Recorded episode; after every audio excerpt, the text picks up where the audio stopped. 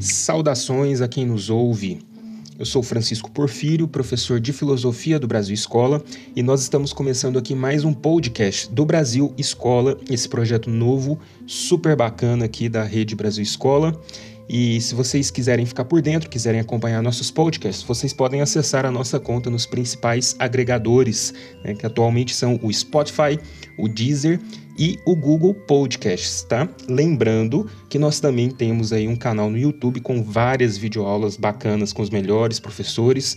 Nós temos também o site brasilescola.com.br, onde vocês podem consultar aí, fazer pesquisas sobre temas dos mais variados relacionados às disciplinas escolares, relacionados a atualidades, etc. Então, fiquem por dentro que tem muita coisa bacana. Gente, lembrem-se também das nossas redes sociais. Sigam o Brasil Escola lá no Instagram, no Facebook e no Twitter. Hoje nós vamos falar sobre um tema super interessante que, na verdade, eu vou fazer uma análise aqui de um filme muito bom, um filme muito bacana lançado em 2019, que é o filme Parasita. É agora o momento mais esperado da noite. E o Oscar vai para Parasite. Uau! E é um momento histórico, não me lembro de ter visto algo parecido. Um filme em língua não inglesa ganhou o Oscar. inacreditável. Esse filme, uma, uma- uma excelente obra de arte, né? Ele é também aqui uma fonte muito boa para extração de elementos ligados aqui à filosofia, à sociologia, a uma análise política e para quem está aí pensando em uma prova de vestibular, uma prova de concurso ou até pensando no Enem, dependendo do tema, pode ser uma ótima referência para se utilizar também na redação. Então, galera, vamos lá?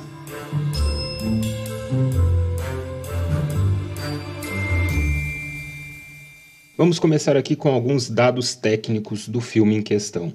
Pessoal, Parasita é um filme de direção do sul-coreano Bong Joon-ho. Ele estreou no ano de 2019, é o quarto longa-metragem do diretor e eu quero dar destaque aqui para um longa que foi dirigido em 2013, que é o Expresso do Amanhã, que foi um filme né, que conquistou o grande público e trouxe elementos que estão muito ligados a essa última obra de Bong Joon-ho, que é justamente a questão do conflito de, de classes sociais. Tá? O filme foi muito premiado, Parasita, ele ganhou a Palma de Ouro no Festival de Cannes, que é considerado aí talvez né, um dos mais importantes da, do cinema mundial. Eu diria que ele tem uma importância ímpar, e principalmente se comparado com o Oscar, porque o Oscar ele acaba ficando muito focado nos filmes de grande bilheteria internacional, na maioria das premiações, o que o Festival de Cannes acaba fugindo um pouco. Mas ele também ganhou quatro Oscars no que é considerado o principal prêmio do cinema. Ele ganhou melhor filme, melhor filme internacional, que antigamente era o melhor filme estrangeiro, melhor diretor e melhor roteiro. E uma curiosidade, ele foi o primeiro filme rodado em língua não inglesa a ganhar na categoria melhor filme, ou seja, é uma produção sul-coreana né, falado em coreano que ganhou esse prêmio. É um filme com uma forte temática social e política, apesar do diretor Bong Joon-ho dizer que não se trata de uma crítica política. Eu acho que ele quis dizer, na verdade, que não se trata de uma crítica a uma visão política específica com um viés, que seria, no caso, o viés mar marxista.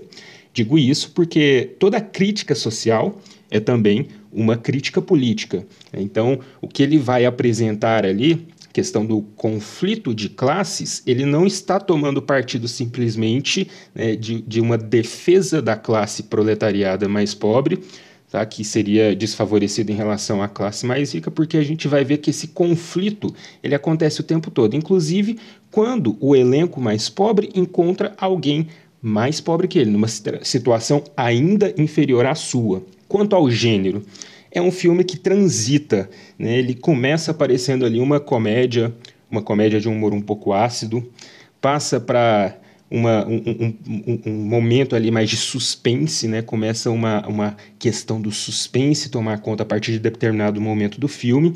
E ele termina também com um tom dramático, né? Já entraria aqui um drama mais no final do filme. Então a gente percebe que essa película ela transitou entre gêneros e tudo foi muito bem construído no roteiro. É um roteiro assim praticamente sem falhas, né? que não deixa nada escapar. E todos os elementos visuais do filme ajudam, contribuem para a formação desse complexo roteiro com essa gama aí de, de gêneros diferentes. Tá? O primeiro dado aqui que eu queria levantar, um aspecto ainda mais técnico, falando de cinema, está nas cores do filme. Porque é um filme que a gente vê que ele apresenta né, uma coloração diferente ao longo da sua construção, e essa coloração ela vai ter um significado preciso, específico, né, de acordo com aquilo que está acontecendo. Então, é um filme que começa com cores, por exemplo, mais vibrantes, cores mais vivas, né, cores mais quentes, e a partir do momento em que você entra no, na temática ali mais voltada para o suspense, já é um filme que começa a ficar um pouco mais escuro. Então, se você tem ali uma iluminação mais aberta em determinados planos, né, principalmente nos planos iniciais e ali de um intermédio do filme, depois ali que começa o clímax do filme que a gente chama, quando você vê a passagem né, de uma comédia para um suspense, a gente percebe que as cores se fecham, já ficam cores mais frias, mais escuras, voltados ali para um verde, por exemplo, um acinzentado, né, um plano acinzentado. Isso, o verde, né, aquele verde mais escuro, o cinza na linguagem cinematográfica, representa muito ali a questão do, do suspense, da angústia, né? enquanto as cores mais vivas já passam uma outra mensagem. Em relação aos planos também, está muito ligado aqui a, uma, a um aspecto que eu vou falar de interpretação do filme daqui a pouco. A gente percebe planos extremamente abertos e amplos, espaçosos, e planos extremamente pequenos, né? que eles acabam passando ali, dando a entender para a gente que as famílias, né, a família mais rica, mais abastada, ela habita ali planos amplos, amplos confortáveis, abertos, enquanto a família pobre é, habita né, planos menores, apertados, desconfortáveis. Isso tem muito a ver com o filme.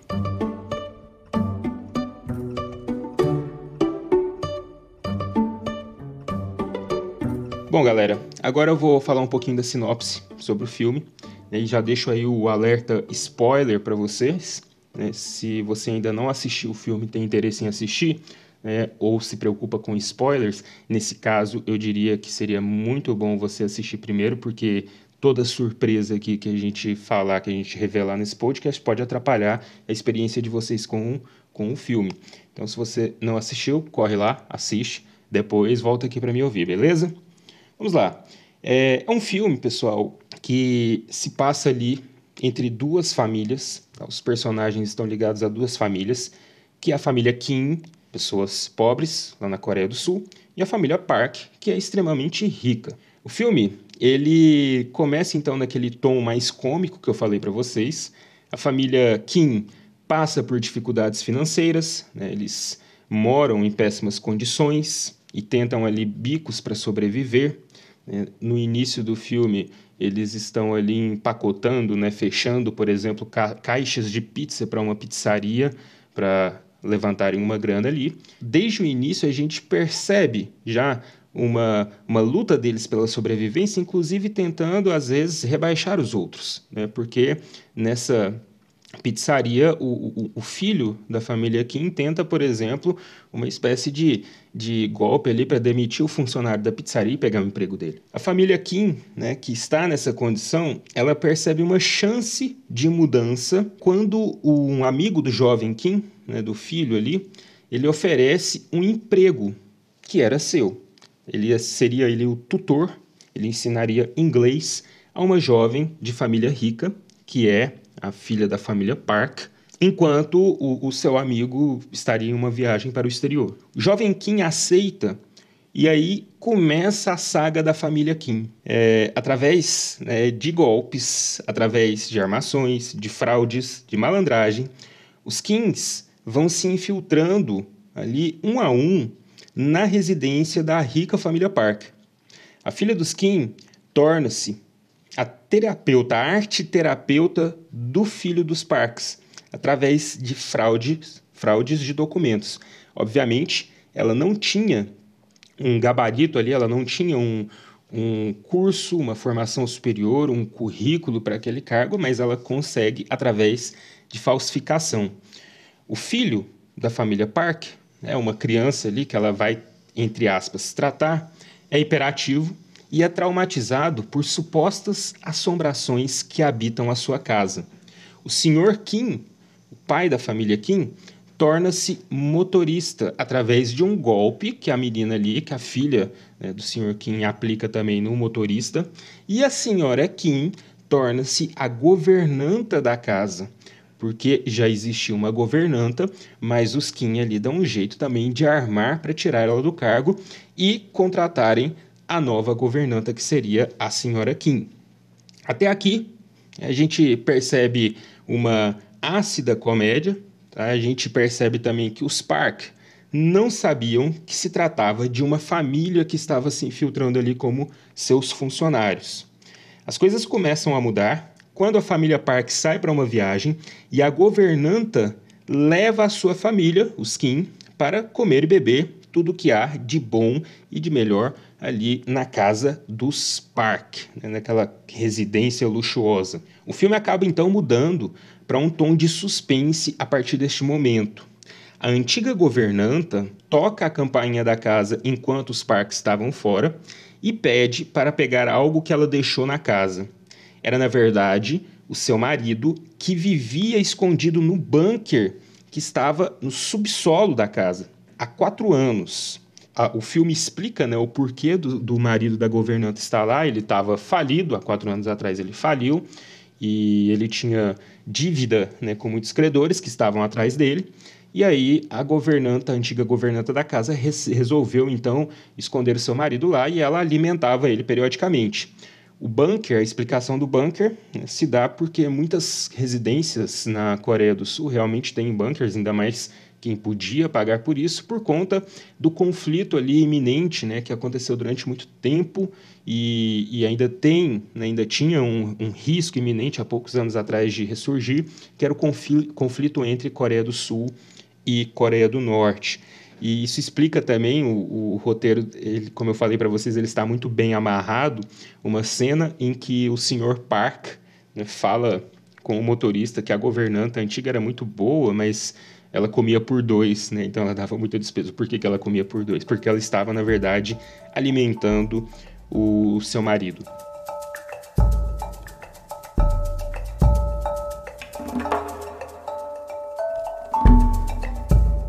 Pessoal, agora vamos falar um pouco sobre as metáforas presentes no filme e o significado dessas metáforas, né? Qual que é a simbologia disso tudo, porque é um filme extremamente metafórico, é um filme que tem ali referências né, muito é, implícitas e às vezes até explícitas que podem render uma boa análise. Ele trabalha muito em cima da ideia de classes sociais. Tá? A todo tempo, há ali uma questão de superioridade né, e de conflito de classes, classes sociais. Então a gente percebe uma espécie de, é, de elementos ali que constroem a superioridade dos mais ricos né, e deixam transparecer uma suposta inferioridade do mais, dos mais pobres, que nos leva a pensar justamente nesse sistema capitalista que assim divide as coisas, certo? Como que isso aparece? Olha, a família Kim, pobre, mora no subsolo né, em uma casa pequena, no subsolo, abaixo do solo, ou seja, né, numa linha baixa, vamos dizer assim, enquanto a família Park, a rica, já habita ali, mora em uma casa grande, espaçosa, em um bairro visivelmente mais alto da cidade. Tá? E o tempo todo é mostrado o quanto os Kim precisam subir na cidade para chegar à residência dos Park e descer para regressar à sua casa. Isso vai ficar muito claro, daqui a pouco eu vou falar para vocês sobre a tempestade, a chuva, isso fica muito claro nesse momento.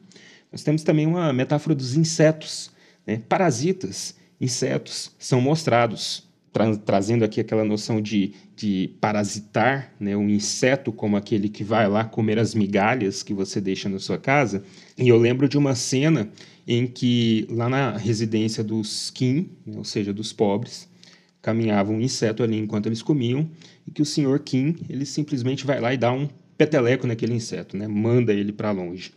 E tem uma cena muito interessante também que é a da dedetização do bairro dos Kim, Tava passando ali aquele carro né, que joga o, o, a, a, o veneno né, no ar, joga um spray de veneno no ar, e o senhor Kim, uma reação esperada seria fechar as janelas, porque aquilo é tóxico, né, cheira mal, etc. O senhor Kim, ele justamente abre as janelas para aproveitar e dedetizar a sua casa que estava cheia de insetos. 뭐야, 소독해? 창문 닫아. 나도 봐. 공짜로 집안에 소독도 하고.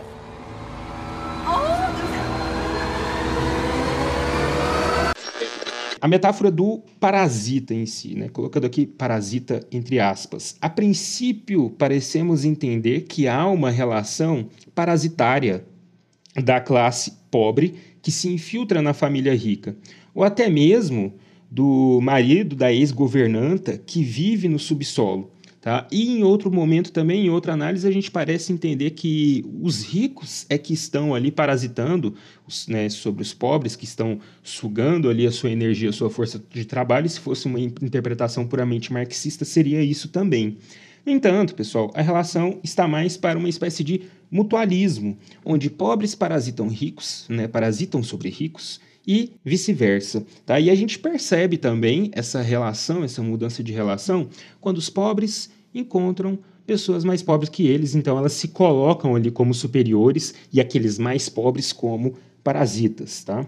Agora, uma questão que eu achei muito interessante, que isso me tocou desde a primeira vez que eu assisti o filme, que é o cheiro. Né? Então, há um significado ali por trás do cheiro. Os Park sempre sentem um cheiro desagradável nos pobres. Tá? Isso acontece com a família Kim, isso acontece depois lá no ápice, no clímax do filme. Tá? Um cheiro que é muito bem reconhecido pelo menino, pelo filho da família Park. Ele percebe que todos, né, que a, a governanta, o motorista, o tutor de inglês, o professor de inglês da sua irmã e a sua terapeuta, todos têm um cheiro semelhante.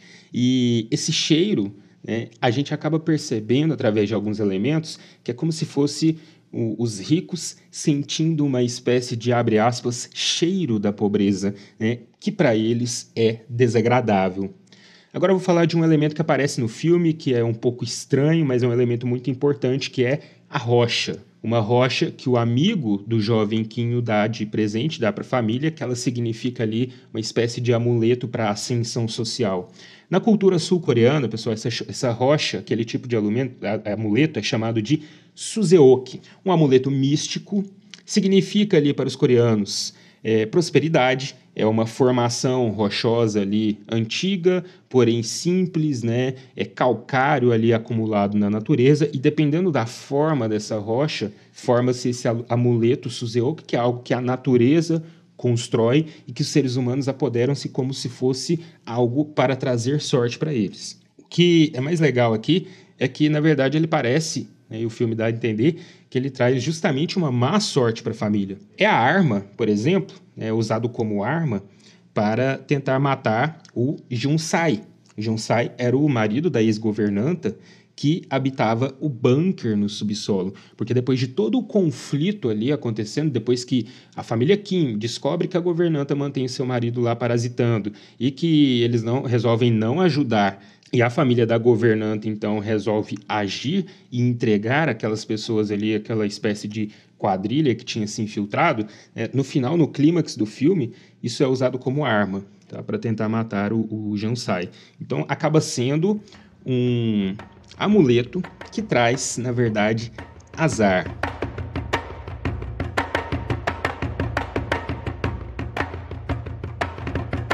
Pessoal, vou passar aqui para o desfecho. Vamos começar a falar sobre o desfecho do filme. Nós temos aqui a questão de relações entre classes diferentes. Os Kim aparentemente parasitam né, os Park eles estão sugando ali, estão numa relação de é, uma relação parasitária em cima dos Park. No entanto, Os Parks também, não, é, também são parasitas. Há uma evidente luta de classes, mas Bonjour não se limita a mostrar pobres como vítimas exploradas. Eles são oprimidos que querem subir e oprimir também, eles querem se tornar opressores. Quando eles encontram alguém abaixo deles, sua posição superior os torna opressores. Isso se evidencia quando eles descobrem toda a treta lá da, da ex-governanta escondendo seu marido na, na casa do Spark. A questão do respeito também. É curioso o modo como o roteiro traz o respeito. É, Junsai, né, que era o parasita ali do bunker, o marido da ex-governanta, ele nutre um respeito muito grande pelos Parks. Né, coisa que os Kim não têm. Muito menos os Parks respeitam os pobres. O ápice se dá quando o Sr. Park obriga o Sr. Kim, seu funcionário, a se submeter a uma humilhação, encenar uma peça que ele não queria, que resulta aí no Sr. Kim recusando-se a isso, tá? a acatar essas ordens, em meio a um caos que começa no clímax tá? que há na festa da família rica.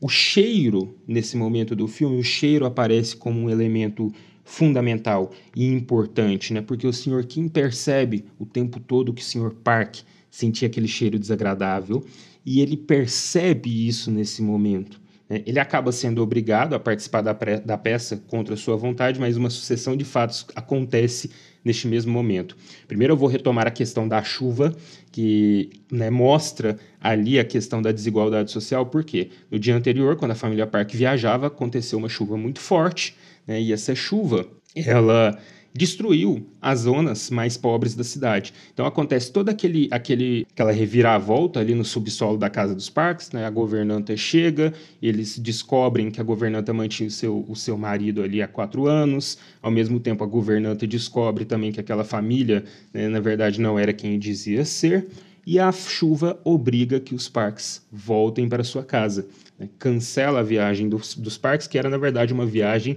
para comemorar o aniversário do filhinho ali da criança. Então eles acabam tendo que voltar mais cedo e nisso os Kim têm que limpar toda a bagunça, têm que resolver tudo, trancam a governanta e o seu marido dentro do bunker de novo e voltam, ficam somente a, a, a nova governanta, a senhora Kim, em casa, na casa dos parques, enquanto os filhos, né, seus filhos e seu marido, retornam para sua residência naquela chuva torrencial. Ao chegar na sua casa, eles percebem que tudo está inundado, tudo foi perdido, tudo está destruído. Eles passam uma noite em um abrigo, é um abrigo comunitário, como eles, muitas pessoas tinham perdido tudo naquela enchente.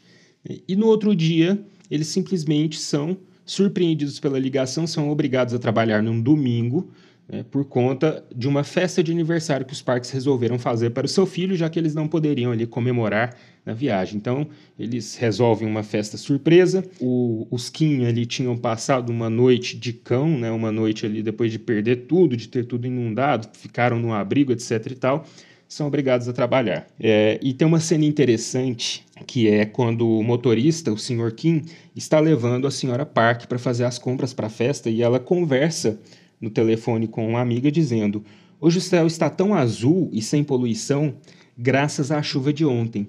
Enquanto o Sr. Kim ouve aquilo e pensa: nossa, cara, foi a chuva que me fez perder tudo, né? Então, olha o ponto de vista aqui, aquilo que para uma classe mais alta é algo maravilhoso, né? Pode ser o motivo ali da ruína de uma classe mais baixa, tá? Então é uma chuva que para os ricos foi boa, mas que para os pobres fez com que eles perdessem tudo.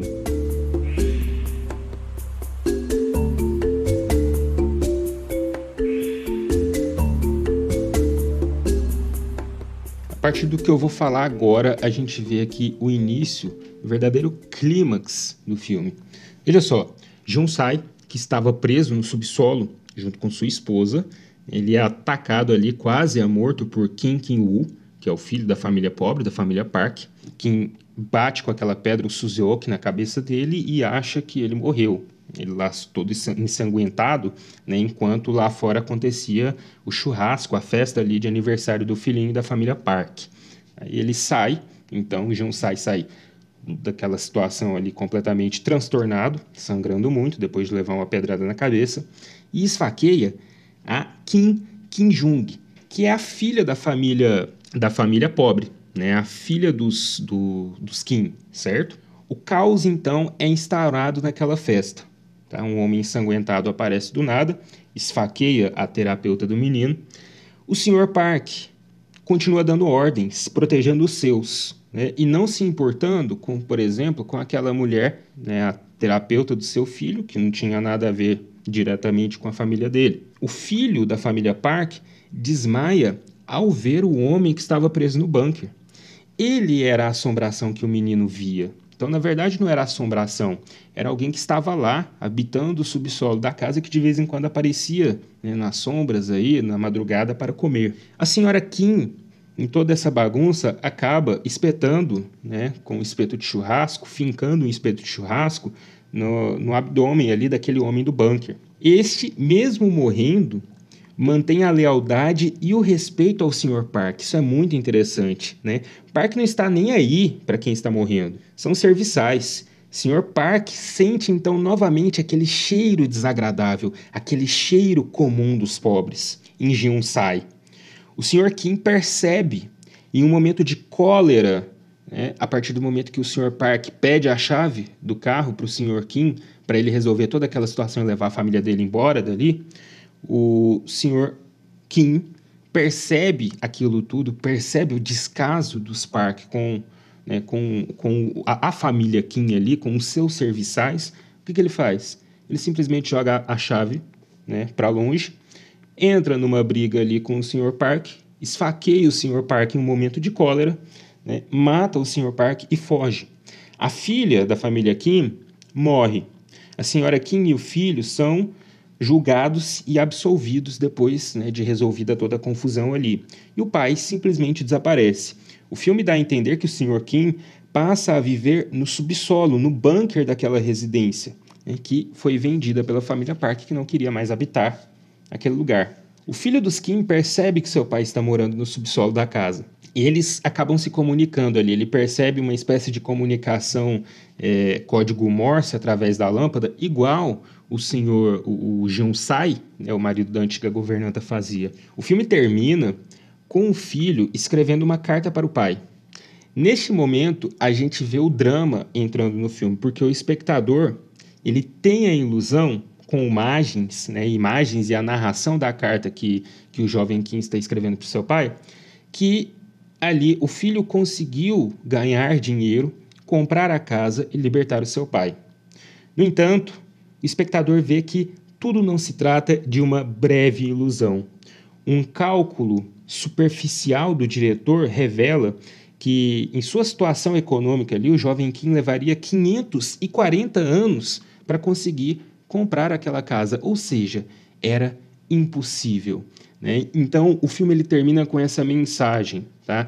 Apesar do diretor falar que não são críticas políticas, né, a gente percebe que é uma crítica política no sentido de ser uma crítica social, que revela as falhas desse sistema em todos os lados. Mesmo né, não está ligado a um determinado ponto de vista somente do pobre ou no ponto de vista somente do rico, né, mas é para mostrar para o espectador as falhas sociais que acontecem, que existem, que são evidentes nesse sistema capitalista e que acabam levando ali a situações extremas. Tá? Um filme excelente, muito bom, muito recomendado, aclamado pela crítica, né? E um filme com uma gama aqui de interpretações e de elementos possíveis que nos faz viajar muito nas ideias dele aí. É um filme muito bacana, pessoal. Quem não assistiu, realmente eu recomendo que assista. 역시. 그동안 미술쌤도 여러 명 바꿔가면서 해봤는데요. 제가 사람 하나가 휙 하고 떠올랐는데. 아 잠깐. 제시카 외동딸 일리노이 시카고. Pessoal, então é isso. Espero que vocês tenham gostado do nosso podcast. Lembrando a vocês, é, vai lá, começa a seguir a gente no Instagram, no Facebook, no Twitter. Sigam também o nosso canal no YouTube com videoaulas aí com os melhores professores é, de vários assuntos, de atualidades, etc e tal. E se vocês precisarem também de uma pesquisa escolar, de textos, de textos para aprofundar nos assuntos, vai lá no brasilescola.com.br. Galera, um abraço para todo mundo, foi um prazer imenso estar aqui com vocês. Até a próxima.